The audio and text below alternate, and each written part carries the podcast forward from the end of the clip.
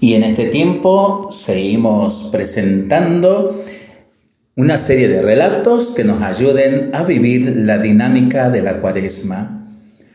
Al borde de un oasis había una palmera.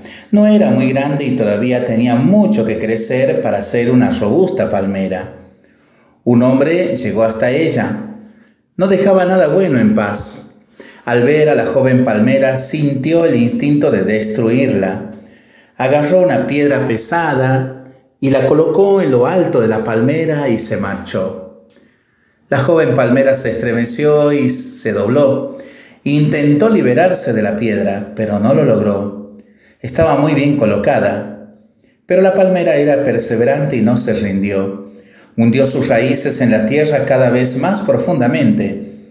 Con sus raíces llegó al agua subterránea del oasis y bebió y se hizo fuerte y creció y fue levantando la piedra. Llegó, a ser la piedra más la palmera más bella y más alta del todo el oasis. Después de muchos años el hombre pasó otra vez por el oasis.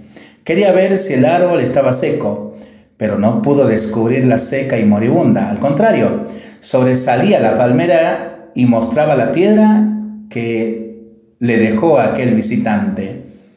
Te doy las gracias, le dijo, porque tu maldad me ha hecho muy fuerte. Maravilloso relato para charlarlo, para pensarlo y para rezarlo en familia y entre amigos, ¿no? Mientras lo hacemos, pedimos al Señor su bendición, le seguimos pidiendo por nuestras intenciones y nosotros responsablemente nos cuidamos y nos comprometemos a ser verdaderos instrumentos de paz. Que el Señor nos bendiga en el nombre del Padre y del Hijo y del Espíritu Santo. Amén.